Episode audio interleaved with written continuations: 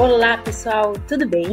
Sejam todos muito bem-vindos a mais um episódio do Vic Talks, o podcast da Vicunha. Eu sou Lola Botti, co-hunter. E eu sou a Carol Pasternak, jornalista e produtora de conteúdo da Vicunha. Oi, Carol. Oi, Lô. Oi, ouvintes. Tudo bem? Por aqui tudo certo. Carol, tu já chegou a acompanhar aquela polêmica sobre o censo dos Estados Unidos? De que para eles a gente aqui no Brasil não é latino-americana? Não, Lô, como assim? Eu não, não vi. Pois é, Carol, desde a década de 70, que o censo oficial de lá diz que só é latino-americano quem vem de algum país de língua espanhola. Mas aí agora em 2023 teve um erro na hora de divulgar os dados da pesquisa e vazou parte do material bruto. O resultado: 70% dos brasileiros que moram nos Estados Unidos se consideram latinos. O governo só considera por volta de 3%. Uau, que diferença, hein? Assim, eu já tinha ouvido falar sobre isso, mas não sabia que era tão discrepante, né? É muito impressionante como a visão de outra pessoa, ou até de outra cultura, pode ser tão insensível com a nossa própria identidade, né? É verdade. Eu entrei nesse assunto, Carol, justamente porque identidade e moda são duas coisas que andam juntas, né? E olhar do mercado internacional de moda sobre a nossa região sempre foi distorcido. Mas esse jogo tá virando aos poucos, e é sobre isso o nosso programa. Mas antes da gente começar, Lu, vou convidar quem está ouvindo a gente para interagir nas nossas redes sociais. Vocês podem sugerir assuntos, temas ou deixar um feedback do podcast para a gente saber se vocês estão gostando. Então segue a gente lá no Instagram da Vicunha, é o Vicunha Brasil, e manda uma DM pra gente. Agora vamos pro programa. Chapéu Panamá, gibão, poleira, bombacha, poncho, cotomice, Guaiabeira. Podia ficar o programa inteiro aqui citando elementos da moda tradicional da América Latina. É uma diversidade muito grande, né? Tão grande quanto a riqueza cultural e histórica da nossa região. Mas infelizmente é muito comum que o mercado internacional de moda olhe para cá sem perceber essas sutilezas. A imagem estrangeira da gente ainda é homogênea e exótica, mas isso vem mudando. É verdade, Coral. Grandes nomes da alta costura, como Carolina Herrera, Oscar de la Renta, Haider Ackerman, ajudaram a construir um caminho para outros estilistas e marcas latino-americanas para que elas entrassem né, nesse circuito. Entrar no circuito significa levar para o mundo referências locais e ajudar a mudar a forma que outros povos e culturas nos enxergam. Acho que a gente ganha muito quando surgem nomes como Gabriela Hearst, Willy Chavarria e Kika Vargas para reforçar a presença latina no circuito internacional, né? Com certeza, Lô. Puxando aqui um pouco para o lado brasileiro, tem muitas marcas e nomes com espaço no mercado e levando a nossa cultura para outras partes do mundo, como Apartamento 03, Carlos Falck, Carlos Miele, Francisco Costa, Pet Bull, Oskley, entre outros. Alguns desses nomes, inclusive, são parceiros aqui da Vicunha. O brasileiro Alexandre Herkovich e a argentina Romina Cardillo, do Knowles Etudiums, que desfilou suas criações durante a última semana de moda em Paris.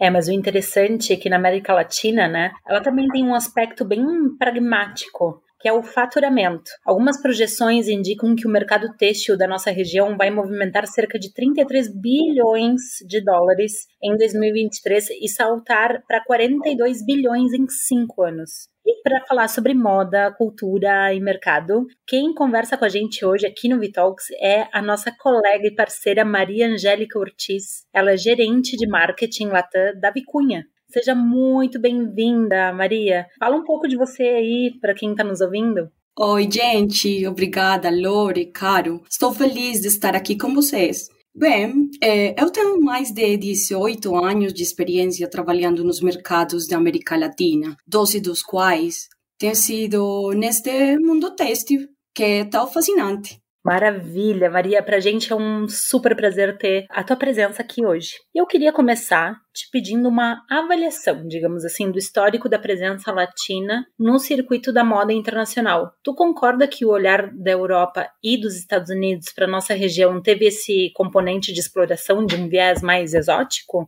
Na verdade, sempre existiu um fascínio pela cultura rica e diferente, que é a cultura latina. Uma cultura com raízes, onde se misturam e convergem tantas tradições não só europeias e anglo-saxônicas, os latinos são uma diversidade de cores, cheiros, sabores, ritmos, tradições, danças e, claro, biodiversidade. Que formam o DNA de tantas marcas latinas e estilistas, protagonistas da moda internacional. Nossa, é excelente, Maria. Realmente, tipo, a gente tem uma riqueza muito interessante, né? Que sempre serviu de inspiração e também continuará a servir, né? Sim, mas do que você comentou, né? Você acha que esse cenário tem mudado? Essa imagem de que a América Latina é uma coisa homogênea, muito associada à sensualidade, muitas cores, né? Assim, quero dizer, o mundo da moda tem enxergado as particularidades, como você falou, né, de,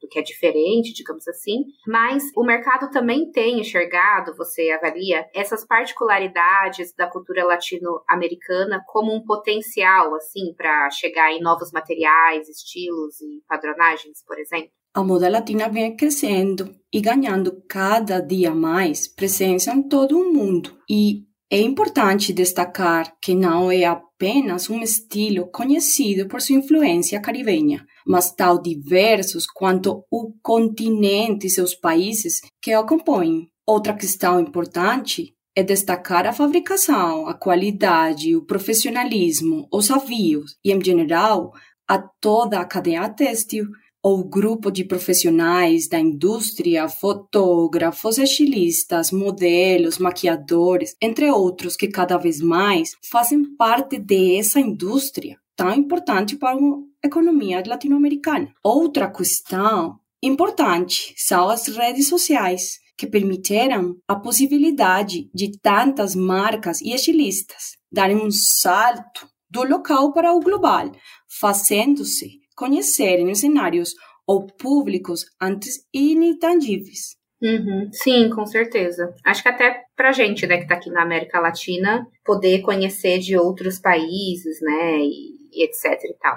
Mas esse interesse hum, crescente, assim, dos agentes da moda pela nossa cultura não é de graça, né? Isso tem ligação com o trabalho de muita gente por aqui. Os estilistas, marcas e semanas de moda da nossa região têm levado a cultura latino-americana para o mundo. Fala um pouco pra gente o que tem de mais quente, quem e o que tem entrado na mira do mercado? O mercado da moda está passando por profundas mudanças e das grandes capitais da moda como Paris, New York, Milão ou Londres, a América Latina também está sendo vista. Há cada vez mais estilistas latinos nas passarelas internacionais, conquistando guarda-roupas de celebridades e com presença em revistas tão relevantes quanto a Vogue, InStyle ou a Elle. As semanas da moda vêm ganhando força em países como Argentina, Equador, Peru, Chile, México e Colômbia e são acompanhadas de perto pelo público amante da moda. Eventos como Colombia Test, aqui na Colômbia, que é atualmente a maior feira textil da América Latina, e semanas de moda como Buenos Aires Fashion Week, Mercedes-Benz Fashion Week, México, são alguns exemplos das grandes plataformas que têm ganhando cada vez mais importância no mercado mundial. Esse momento de alta da moda latino-americana tem gerado algumas parcerias bem interessantes, né, entre marcas locais e globais, como você falou. Você tem alguma que você sugere assim para a gente conhecer um pouco mais? Uau! No mundo da moda, as colaborações são cada vez mais importantes. Nesse mundo tão conectado, e quando falamos de Latinoamérica, o momento é dos artistas, principalmente do gênero urbano, você sabe. Vemos grandes marcas vestindo os cantores e cantoras para diferentes eventos, clipes e os tendo como embaixadores. Mas dentro das colaborações, temos que destacar J Balvin, que é o primeiro artista latino a colaborar com Nike, criando um estilo do tênis Jordan e também colaborando com uma das grandes marcas do jeans com a coleção Guess Originals por J Balvin Amor, que foi inspirada no documentário de, de Balvin, The Boy from Medellín, e une o DNA da Guess e um ênfase de quem ele é, além da fama, conectando com a saúde mental. Outra colaboração interessante foi o do cantor do Porto Rico, Bad Bunny, com a Cross. E além desses nomes grandes que já ganharam projeção internacional, quais estilistas ou marcas novas aqui da América Latina a gente precisa ficar de olho assim para o futuro? Nossa, são muitas. Especialmente eu gostaria de destacar que são estilistas que reconhecem uma moda consciente, slow e que dão exemplo da moda com sustentabilidade. Com certeza, vai faltar nomes, porque são muitos estilistas de destaque, mas vou citar alguns. Esteban Cortázar, Joana Ortiz, Kika Vargas, Diego Guarnizo, Juan Pablo Socarrás, Lina Cantillo, Farideh Ramos, Risset Denim, Camilo Álvarez e agora para Feira Colômbia Moda, que será em Medellín no mês de julho, teremos um desfile com um estilista, Jorge Orozco, que com tecidos Bicunha lançará sua coleção Jaguar. Ai, que demais! Estamos loucas para ver e acompanhar essa semana de moda. Sim, sim. Eu já vi algumas coisinhas do trabalho dele, acho que até em outras Columbia Techs. É super interessante. Recomendo aí para o pessoal que está ouvindo também conhecê-lo. Maria, antes de encerrar, eu queria que você falasse para a gente um pouco do componente econômico nesse cenário de maior interesse pela América Latina. A América Latina representa aproximadamente 5% do mercado global de moda. Hoje é liderado por China e Estados Unidos. Na região, em termos de produção, destacamos Brasil, México e Colômbia. Nesses países, principalmente, a reativação econômica da indústria após a pandemia ocorreu em 2021, muito mais rápido do que os especialistas projetavam. Hoje é de 5%, mas com todas as coisas que já falamos, projeta-se que cresça muito, deixando grandes pegadas no mundo da moda e levando orgulho latino para todos os cantos. Bom saber, eu acho que com tudo que você disse também aqui ao longo do programa, a gente tem um espaço muito grande para crescer, né? Para aumentar cada vez mais esse número. Com certeza.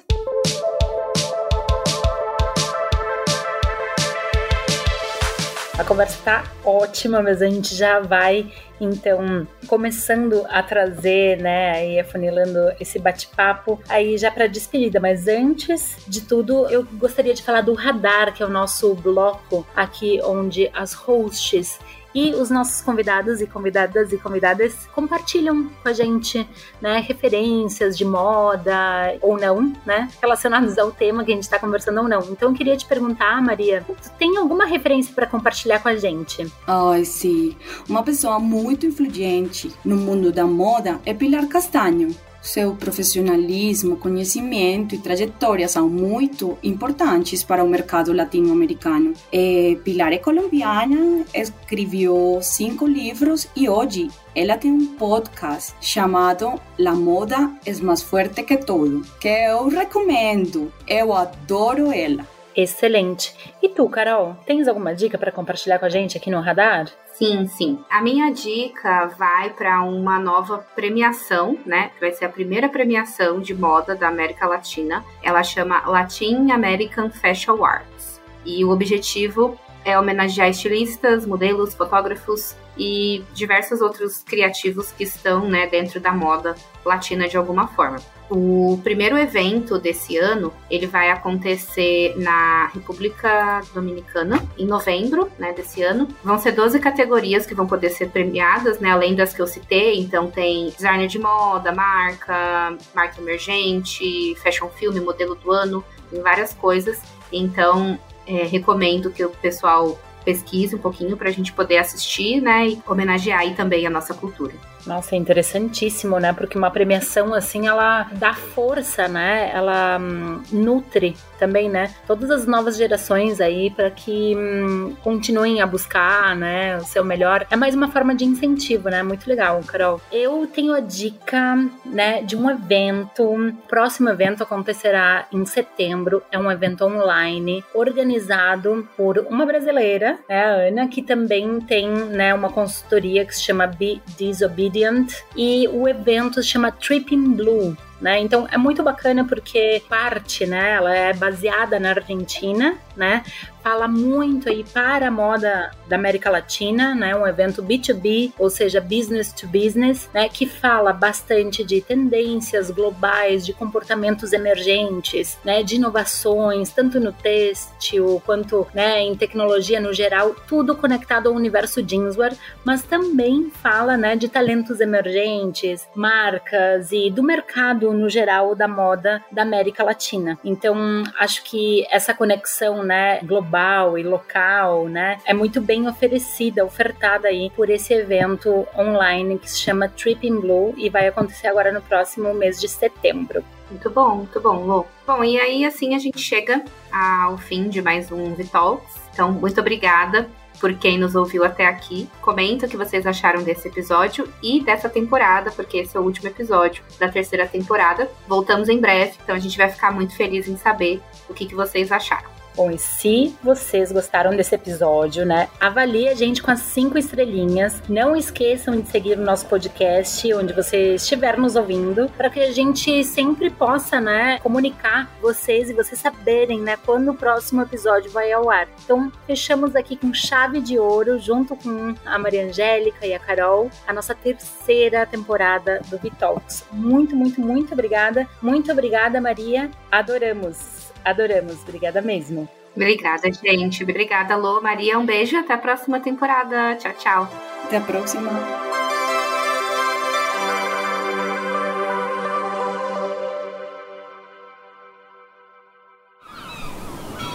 Este podcast foi editado pela Maremoto.